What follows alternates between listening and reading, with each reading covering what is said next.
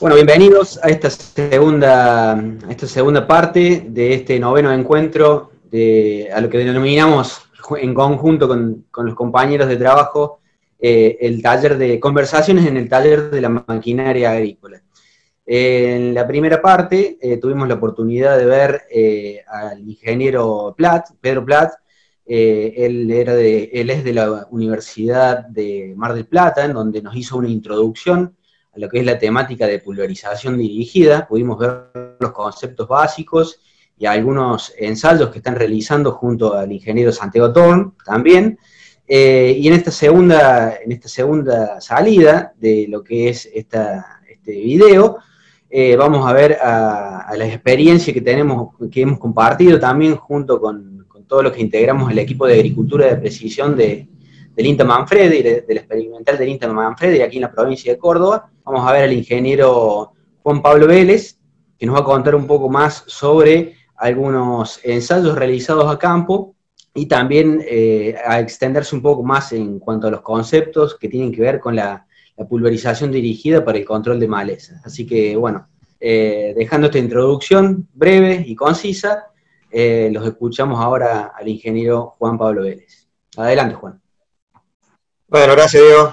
Sí, hace bien. Eh, eh, esto es un, trabajo en equipo, un, trabajo exhaustivo en equipo que se ha llevado a cabo en la estación experimental Manfredi, eh, en conjunto bueno, con un pasante que ha dejado muy buen, ha hecho un buen relevamiento de todo, Santiago Rinero, junto con Facundo Méndez, que también creo que está, está en la charla, está conectado. Bueno, Diego, quien acaba, me acaba de presentar, sin duda que han participado todos, y Diego Ustarro, que es el experto en, malezas de, de, Manfredi, el referente en malezas. Así que bueno, la idea es explicar, em, eh, tratar de dar la, charla de Pedro, excelente, muy buena charla, eh, creo que da los conceptos que a mí me, me falta entender, que son los conceptos de funcionamiento de raíz, y cosa que es, fundamental para entender esta tecnología y poder usarla correctamente. En la charla mía va a tratar de estrategias de aplicación selectiva de malezas eh, en el centro de Córdoba. Eh, voy a tratar de darle un enfoque desde mi experiencia y desde mi, región, y ya que esto sin duda en cada región lleva una investigación adaptativa acorde, a, las características eh, agroecológicas. Así que me animo a decir que, bueno, hemos hecho un, análisis muy exhaustivo con la intención o con la idea, con la planificación de hacer, plantear estrategias de utilización que ayude al usuario de estas tecnologías a sacarle el máximo provecho posible eh, mediante eh, puntos o claves, eh, claves principales, digamos, puntos claves que hay que tener en cuenta a la hora de salir con este equipamiento de aplicación selectiva ya que no, es, eh, no hay que utilizar un método estandarizado, sino que, y lo vamos a, y lo vamos a insistir, hay que utilizar muchísima agronomía y conocimiento y para determinar cuál es la mejor estrategia en el uso de los detectores de malezas y en general la aplicación variable o selectiva de malezas que puede ser mediante elevamiento por dron, por satélites, por sensores proximales, como puede ser aplicado en la, la, en la maleza o con invisión artificial que también vamos a tocar ahí. Pedro bien habló de dos, de dos marcas que, que están trabajando en Argentina y que están representadas en Argentina, WeDid y WinSeeker. Eh, yo voy a abarcar ambas, eh, aplicando un poco las diferentes metodologías de configuración de las maquinarias. Bueno, la, la estrategia en la utilización de estas herramientas comienza en, la instancia en que yo elijo en qué equipamiento montarlo. hay que comprender, hay que contemplar bien a dónde voy a montar este equipo y esto va a depender de eh, las características o de las condiciones particulares de cada, de cada momento, de cada mm, establecimiento.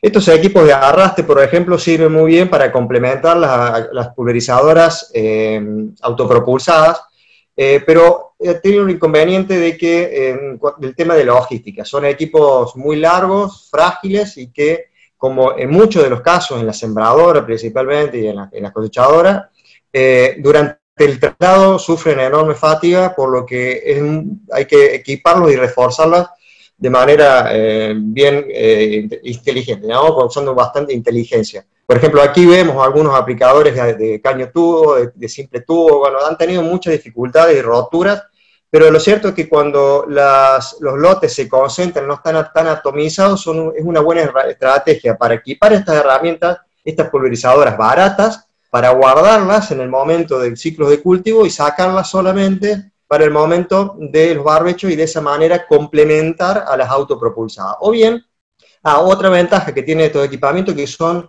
muy estables, no tenemos que lidiar con el oscilamiento, eh, la oscilación, perdón, del botalón, ya, tanto, ya sea en forma ascendente como en forma eh, horizontal. Al tener las ruedas copiadoras, eh, ubican el sensor de la mejor manera y le dan esa estabilidad que, bueno, pero en las condiciones de siembra directa argentina hay que reforzar mucho estas estructuras. También, em, como dije, hay pulverizadoras eh, muy estables que tienen estabilizado el botalón y hay que comprender esto porque mientras más inestable el botalón, mientras más oscilación tenga este, yo más voy a tener que ajustar y las medidas de ajuste y de calibración de estas herramientas van a ir en detrimento de la, eh, del ahorro. Por ejemplo, si tengo un botalón muy oscilante, voy a tener que ajustar, como dijo Pedro, los dos, las dos este, calibraciones o regulaciones que tienen estos equipamientos, como es el rango y la, y, la sensibilidad. la sensibilidad es qué tan sensible o qué tan celoso es el, el equipo para activarse ante la presencia de una maleza. Mientras mayor sensibilidad, mayor, probabilidad, eh, mayor probabilidad de encontrar las malezas más pequeñas. Eh, y el rango es qué tanto antes y qué tanto después se activa, eh, qué tanto antes se activa y qué tanto después la maleza se desactiva. Entonces, al tener un, un muy oscilante, yo voy a necesitar tener alta precisión, alta sensibilidad en la, en la utilización para que aplique rápidamente y tenga esa capacidad de detectar y aplicar, y voy a tener que regular con rangos mayores, que se active mucho antes y mucho después, Todas estas dos cosas pueden ir en detrimento de la buena calidad de la aplicación eh, y del ahorro, por supuesto.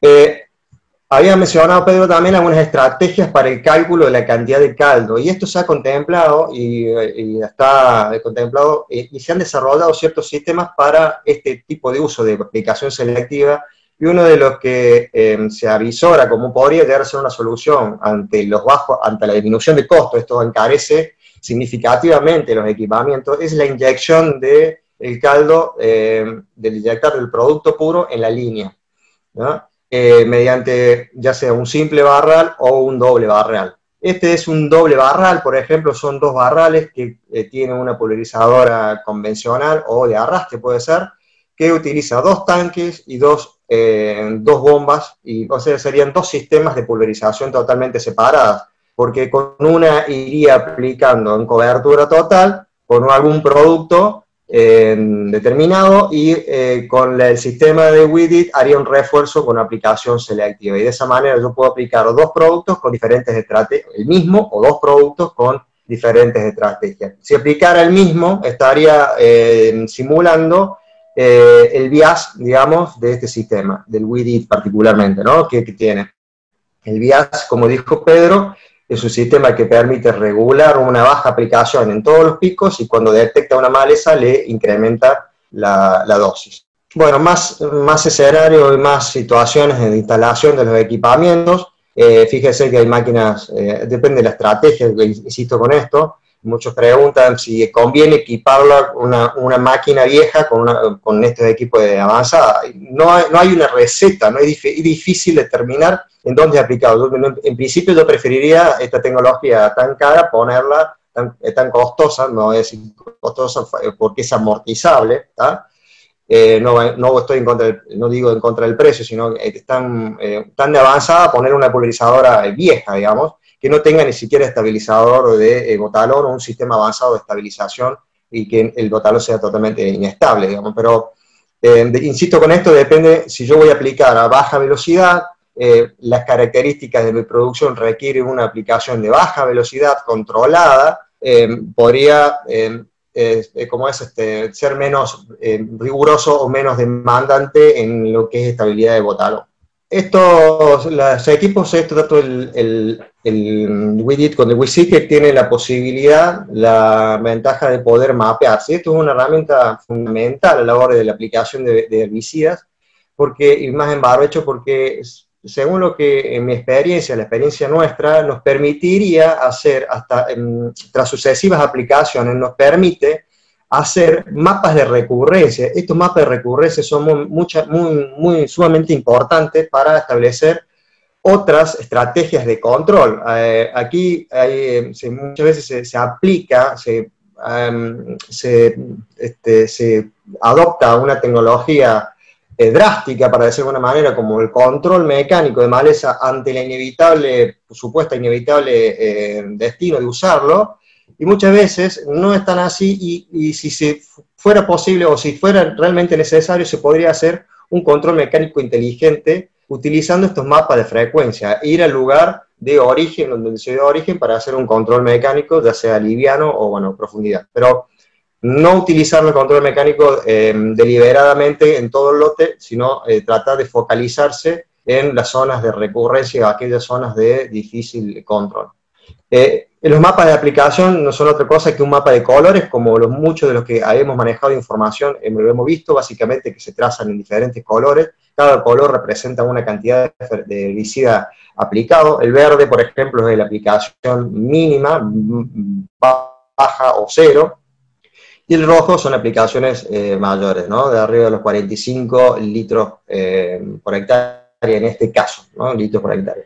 Entonces, de esta manera nos permite ver en qué lugares se aplicó. Sin duda que aquí, es muy probable que en esa franja roja haya habido un chancho, para decirlo, para decirlo burdamente, un chancho, una franja no aplicada anteriormente.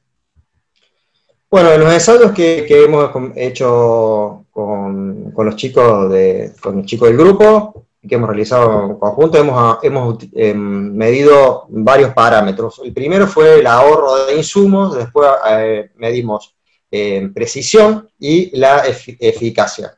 En el tema del ahorro de insumos, em, la, abrió mucho la cabeza el tema de la regulación de la maquinaria. ¿Qué regulación utilizamos? Bueno, yo recuerdo y voy a hablar mucho de aquí en adelante el tema de la sensibilidad de los equipos, ¿no? La sensibilidad del equipo. En este caso, el WIDIT, la sensibilidad, la mayor sensibilidad es el 1 y la menor sensibilidad es 4.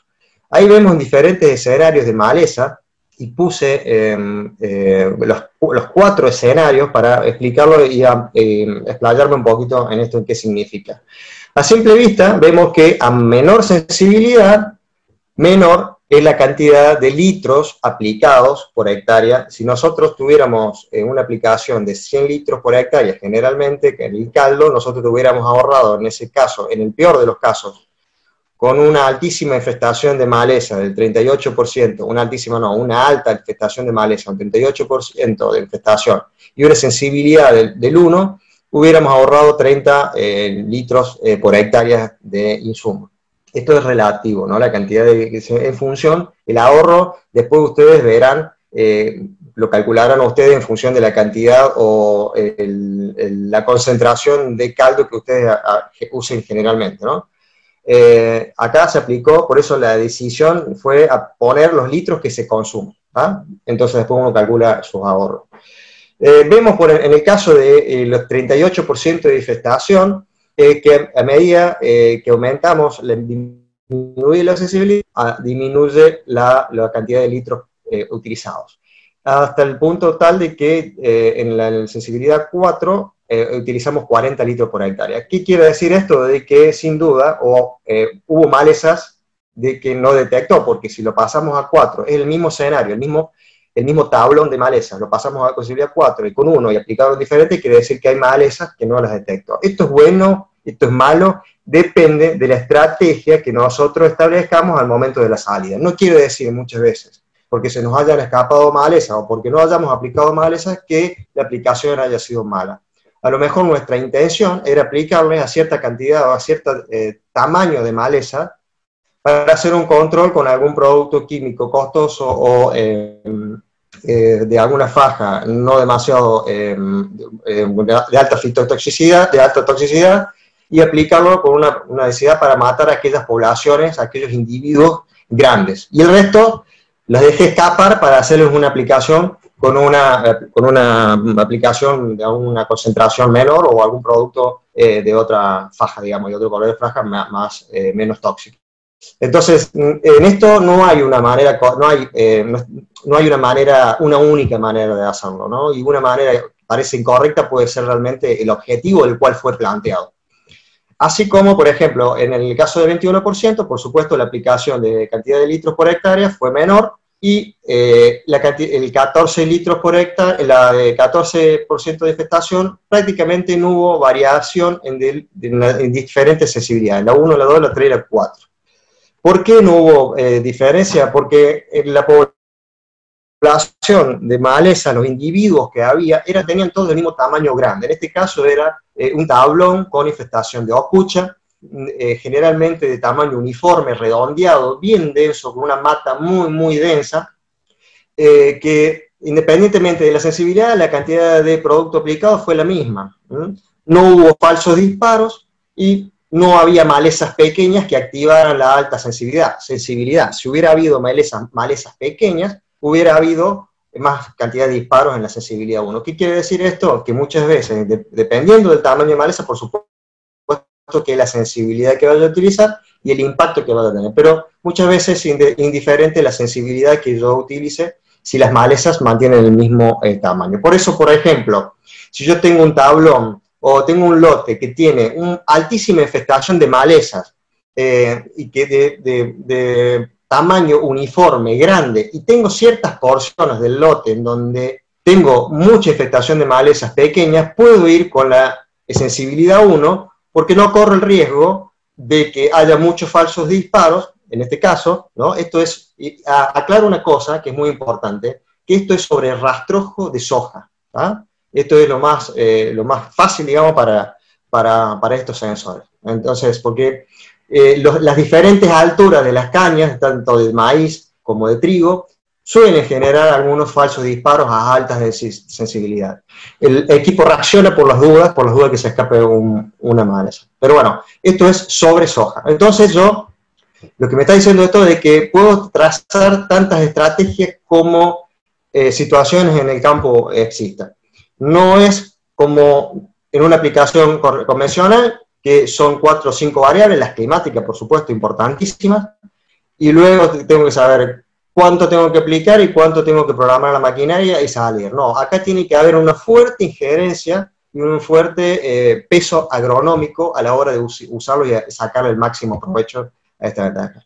Y tenemos ahí un, problema, ¿no? La de 45%, se estará preguntando por qué la de 45%, eh, me está dando bajo. Bueno, esto es porque básicamente lo que nos obliga a, ajustar, y es lo que hablamos con Santiago, tú, eh, Pedro, Diego, que esto nos obliga a cambiar las estrategias de trabajo, inclusive eh, incurriendo innovando en estas. Ya no va más el ir con el cuadrito y, contar la cantidad de malezas que hay en, por metro cuadrado. Acá tenemos que calcular la superficie cubierta por malezas. Y nosotros lo que hicimos, lo que calculamos mal acá, es que hubo 45% de infestación, o sea, hubo una alta cantidad de malezas por superficie, pero todas tenían el tamaño, tamaño pequeño. Entonces, acá no estamos contando la cantidad de cubiertas, sino la infestación. Entonces, los cálculos por ahí nos salen mal y las mediciones nos salen mal porque estamos utilizando tecnología que nos acorde a esta, ¿no? tecnología de eh, relevamiento principalmente.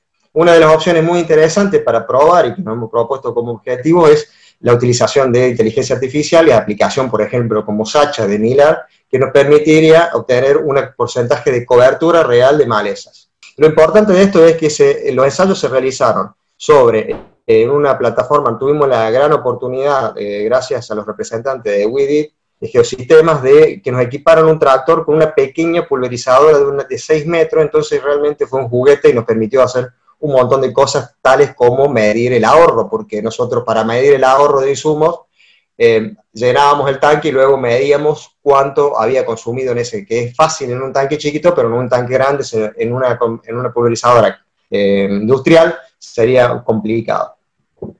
Básicamente lo que hicimos, pusimos tarjetones de papel blanco, así como mencionó Pedro, logramos comprobar de que no hubo falsos disparos, de todos modos poníamos papel blanco lejos de la maleza para si generaba falsos disparos, poderlo determinar y detectar. Y a través de eh, marcador colorimétrico, colorimétrico de color, eh, no me acuerdo cuál es eh, la marca, pero, el nombre, pero es de Bayer, marcábamos el agua y de esa manera tenía las tarjetas, los tarjetones de papel y podíamos ver a qué había detectado y a qué no había. relevamos miles de individuos, bueno, miles y muchos individuos, casi casi mil individuos, em, para ser realista, eh, cientos de individuos, quise decir, y eh, hicimos la curva de em, probabilidad de control a través de eh, métodos estadísticos. Y, nos, en función de la sensibilidad que nosotros utilizamos, acá estaban todas las malezas, ¿no? de todas las especies y todas las variedades y, este, de todas las familias. Y a medida que nos alejábamos de, o incrementábamos el diámetro medido de la maleza, incrementábamos la probabilidad de control. Y fíjense cómo varía según la sensibilidad, la 1, la 2, la 3, la 4. La, que mayor logró detectar, la mayor, la mayor eficacia fue eh, en la 1, que eh, a 5 centímetros, en maleza de 5 centímetros de diámetro, logramos un 91-98% de detección. Le seguía la 2, por supuesto, no muy mala detección para nada, y sí bajó eh, bastante la 3 y mucho más la, 4. Fíjense con la, probabilidad de detección de cada una de las malezas. Teníamos una probabilidad de detección alta recién a los 10 centímetros. Esto es malo, es bueno, insisto con esto, depende de qué malezas haya, qué tamaño tengan y qué distribución y a cuál de todas las malezas nosotros nos focalicemos para utilizar esta, esta herramienta. Eh, también hicimos el testeo y pudimos corroborar el testeo en ocho especies de malezas, a ver si había diferencia en las diferentes malezas. Pudimos sacar en limpio algunas muy interesantes, como por ejemplo, qué pasaba con el yuyo colorado. Eh, logró una muy buena detección a, los 5 centímetros y a los mayores 5 centímetros, no así a lo menos 5 centímetros, o una, depende también, esto insisto, si me, me voy a casar, depende porque esto es muy flexible y depende de la estrategia, ¿no? Entonces, eh, un 70% que podría llegar a ser una detección con alta, eh, con una sensibilidad 1 a una masa pequeña, podría no llegar a ser una mala, una mala detección. De hecho, una, una buena detección, según los, eh, los expertos malezas, los, dicen que en un 75% está, se establece que un 75%, un 75 del control de los individuos, o sea, de, de las 100 plantas murieron 75, es una buena, un buen control dentro de todo. En rama negra también hicimos el control, se me solapó acá la, la, tabla de equivalencias. Fue un muy buen control eh, con sensibilidad 1 en menor de 5 centímetros y bueno, y así eh, hasta 4, ¿no? La, de 4 disminuyó bastante el control en a 2, pero eh, perdón, a, mayor de 5 centímetros disminuyó bastante, pero sigue siendo aceptable, a, a, 3, inclusive en el nivel de sensibilidad número 2, y no tan malo tampoco en el 3. Eh, esto es eh, pasto puna, que esto yo le atribuyo esta muy baja eh, detección, más que por el equipo en sí, es por la forma de medir el tamaño de la maleza. También tenemos que ajustar muchas cosas a campo, y desaprender algunas cuestiones con este tipo de tecnología, porque lo que hacíamos, medíamos el diámetro. Y el diámetro de una, el diámetro de, o sea, eh, era como que los extremos de las hojas trazan el límite, ¿no? la circunferencia del círculo. Y si nosotros trazamos la circunferencia del círculo con el diámetro, con la punta de las hojas más externas, no es la misma cobertura que tiene una dicotiledone que una monocotiledone. Si bien el radio quizás máximo sea igual, el mismo, la, la cobertura, el porcentaje de cobertura dentro del círculo no es igual. Menos aún en pastos puna o, o stiparabachiaeta, que eh, al tener eh, muchas veces eh, una mezcla de hojas secas y hojas verdes, como rebrota entre medio de las hojas secas, el diámetro es difícil de establecerlo, es muy probable que hayamos sido muy, muy, este, muy eh, exigentes, digamos, con el diámetro, bueno, y establecimos menos de 5 diámetros, y lo mejor, de 5 centímetros de diámetro, a lo mejor no, era muy pequeña el planto, tenía muy poquitas hojitas, por eso no lo alcanzó a detectar.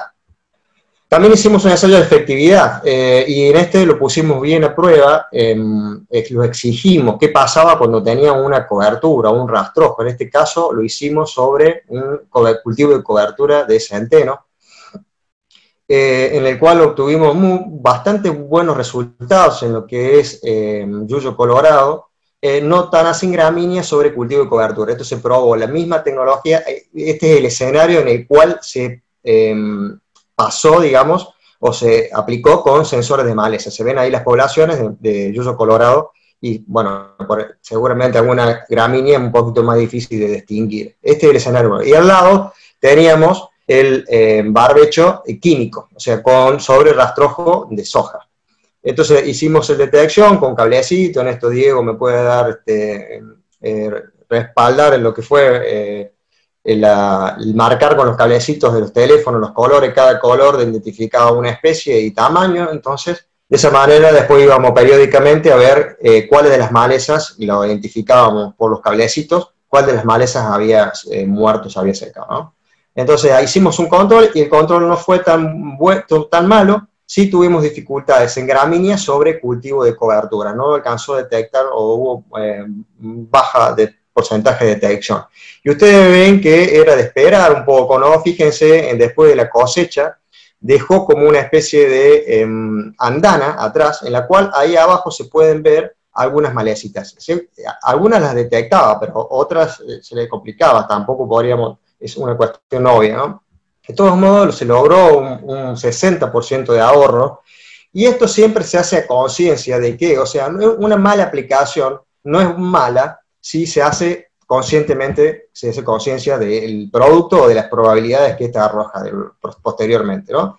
Eh, se hizo conciencia de que había que aplicar una vez más con estos, detectores de maleza. Generalmente se acepta la realidad de que hay que entrar una vez con estos detectores, se permite y se aprende a convivir con cierta eh, población de maleza, con ciertos rangos óptimos de, de infectación de maleza, eh, y manejarlos inteligentemente, ¿no? Es fácil de mantener un lote limpio, pero muchas veces mantener un lote limpio puede resultar ser eh, anti, poco rentable, ¿no? O sea, yo puedo mantenerlo el todo el año limpio, pero al fin del año no me van a cerrar los números. Ah, y puedo mantener una cierta población de maleza sobre el lote sin que me ocasione ningún daño posterior al, cultivo. Me van a decir, sí, y hay que tener cuidado con las resistentes, que no hay que dejar, hay que manejar los umbrales o hay que exterminarlo completamente.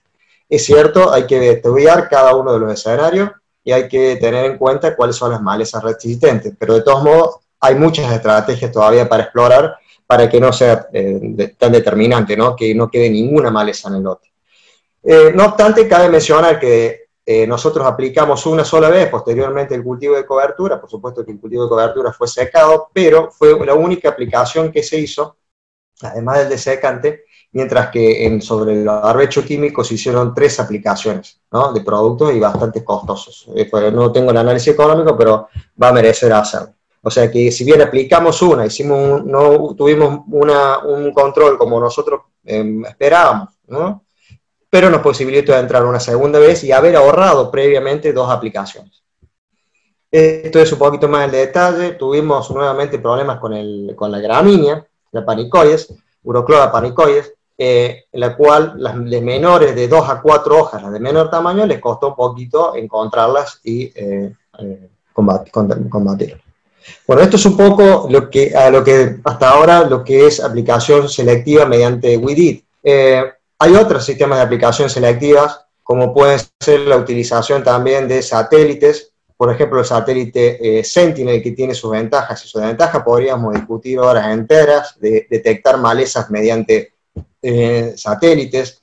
Eh, también tenemos los drones que tienen su capacidad operativa, su, su, este, autonomía, dependiendo de qué tipo de drones, estas herramientas son útiles, son muy útiles, son totalmente complementarias. Insisto con esto, eh, la tecnología, el avance tecnológico nos obliga a ver eh, a macro, digamos, ¿no? a una visión macro, a ver, el efecto holístico, inventar todas las... Deja de existir una sola herramienta aniquiladora, exterminadora, sino que hay diferentes herramientas que nos permiten hacer un uso racional de los insumos y aplicando altísima eh, connotación agronómica. Entonces, estas herramientas son muy buenas y hay que contemplar las eh, diferentes limitaciones y, en qué lugar eh, o en qué nichito cada una de las tecnologías se acomodan para complementarse. Por ejemplo, me dijeron, una de las maneras de relevar cuánta cantidad de herbicida tengo que utilizar o aplicar eh, mediante el WIDIT para de esa manera preparar el caldo es con drones. Sí, es cierto. Pero el WIDIT, para amortizar un WIDIT necesitamos hacer por lo menos 3.000 hectáreas, 3.500 hectáreas por año. Si nosotros hacemos 3.500 hectáreas elevadas como eh, para calcular la cantidad de caldo, nunca vamos a ir a la par, digamos, de la velocidad de pulverización, porque necesitamos muchos drones, muchas baterías y muchas horas hombres para programar la, eh, la, pulverización selectiva. Ahora, si yo lo utilizo en, cierta cantidad, en ciertos cultivos de alto costo, que a mí me interesa particularmente porque eh, el cultivo o la el, el, líquido, la, la herbicida que voy a utilizar es sumamente caro, solamente en esos escenarios sí puedo ir con el dron, hacer un relevamiento mucho más inteligente y contemplar otras variables eh, que me lo permitan.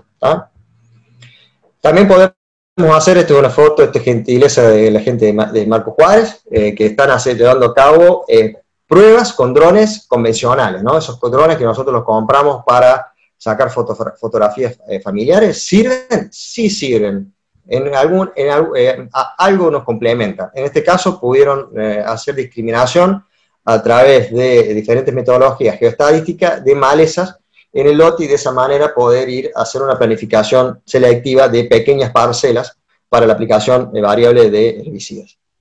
Para hacer la aplicación de variables de herbicidas también se pueden eh, generar prescripciones mediante imágenes, como dije, satelitales, drones o, o aéreas, pero acá también tenemos que tener en cuenta la tecnología con la que vamos a aplicar. Eso de unir tecnología es muy importante y ver cómo funciona, ¿no? Em, tenemos casos que han comprado drones para hacer la aplicación variable, para hacer prescripción para aplicación variable, y terminaron desistiendo de su negocio porque no andaba, no les funcionaba. No, no, no es que no funcionaba el dron, el, dron hacía su trabajo, relevaba precisamente dónde estaban las malezas, los manchones de maleza, ¿no? El, el, problema es que se aplicaba con pulverizadoras reguladas por bomba. Actualmente vienen con PWM electroválvulas que nos permiten que casi la, actuación era instantánea, comparación de la bomba, que hasta que la información, una vez que daba la información, hasta que se normalizaba y el, y el, el producto llegaba y la cantidad de producto llegaba a los picos y, en la gota óptima, pasaban 15, 20 o 30 metros. Entonces uno después, después tenía que ir con la mochila para eh, pasarle a esos manchones que se, no llegaba a activarse o activar mucho antes la pulverizadora que terminaba haciendo en una aplicación eh, casi convencional. Entonces, no es que no sirvan las, eh, las, tecnologías, las tecnologías hay que saberlas utilizar y darle ese marco óptimo, ¿no? Hay muchos otros desarrollos a nivel nacional, como el Volocopter, en el caso de Volocopter de John Deere, que permite hacer planificaciones y vuelos dirigidos a malezas. Estos Volocopters se están utilizando principalmente en cancha de golf. Eh, funciona con 18 rotores, tiene una eh, capacidad de carga de 200 litros, pero puede volar solamente 30 em, minutos. O sea que tenemos el limitante de la batería, hasta que las baterías no evolucionen de suficiente, estos elementos son, tienen em, ciertas eh, limitaciones en la, en la aplicación. es, no obstante, es una herramienta más que se sirve o no sirve, hay que probarlo en diferentes escenarios. Dudo que en algunos escenarios para hacer aplicaciones totales en nuestro lote eh, no, sea, no sea útil, pero eh, no tengo la, última palabra, o sea, hay que ver. un principio que me interesa muchísimo es el sistema de John Deere, que eh, es un sistema totalmente automatizado. Estos drones eh, son, consiste de varios múltiples drones en una, en una base, en una estación, que permite el, el, autoabastecimiento tanto de batería como de principio de caldo, de producto, eh, para ir a pulverizar la, herramienta. Esto me resulta muy atractivo porque, eh, como todo en la robótica, la autonomía termina siendo relativa. La autonomía no importa si dura poco, la cantidad de, productos, si el tanque es chico, si la batería tiene poca duración, mientras el autoabastecimiento sea totalmente autónomo. Estos equipos son totalmente autónomos, y tienen un otro dron junto que es el vigía, que es el que sale, el que saldría, o sea, esto lo, lo promociona las empresas, saldría, hace la exploración, detecta las malezas y como al estilo de las abejas, vuelve con la información o la emite por eh, telemetría, no, creo que vuelva con tanta tecnología, sino que por telemetría lo vuelve, vuelve la información y estos drones salen a aplicar solamente en aquellos sectores en el que el dron vigía y le dio la orden de que lo hicieran. Eh, me resulta muy atractivo y que eh, los paradigmas de la automatización y la autonomía. Y el AGRAS, que este es el aplicador por excelencia en los drones, que es de DJI. Este dron no pretende reemplazar ni a las grandes ni a nada, por eso yo pretendo ubicarlos en los nichos, son herramientas útiles, pero fíjense en el eslogan que tiene, 40 a 60 veces más rápido que eh, una operación de eh, pulverización manual. No pretende competir con la pulverizadora, nunca se dijo eso, pero está bueno que lo, digan ellos, que eh, permite no competir, porque no va a competir, pero suplantar la mochila. Esa, esa, operación que muchas veces en pequeñas, pequeñas o menores agriculturas se hace con mochilas y lo que resulta tan nocivo para la salud. Los cortes por sección, otro, otra tecnología muy interesante, dependiendo del de, eh, nivel de, superposición que haya en los diferentes lotes, que esto va a depender de qué depende, del tamaño de los lotes, de la forma de los lotes, y de la cantidad de obstáculos que hay en los lotes, va a haber la superposición inevitable para que no genere los chanchos. Esto, esto que permite hacer una cobertura virtual a través de eh, GPS de alta, alta precisión, permite reconocer los picos en cada uno, en qué momento se solapó, y de esa manera desactivarlo y no volver a aplicar en esa región. Hicimos, dentro de un trabajo que hicimos, hicimos una comparativa de qué pasaría en un lote con el 10% de superposición, que sería un caso extremo, ¿no? Eh, tendríamos un ahorro, por ejemplo, en el caso de maíz, que estamos en el orden de los 140, los 160 dólares la aplicación en todo el ciclo, fungicida, herbicida, eh, tendríamos un ahorro de 150 dólares. Eh, supongamos que 10% de superposición es mucho, no es común, aunque sí lo es en aquellos, en, aquellos lotes en donde se han hecho desmontes selectivos en aquellos lotes muy irregulares, en quebradas. Em, vamos a poner 5% de superposición, estamos hablando de 75 dólares por hectárea de ahorro, o sea, estamos hablando todavía de una muy buena suma de dinero en, ahorros. Por eso no hay que hablar de costos, sino hay que hablar de, em, de, caro, sino de, costoso, ¿no? de cuánto tiempo se puede llegar a amortizar.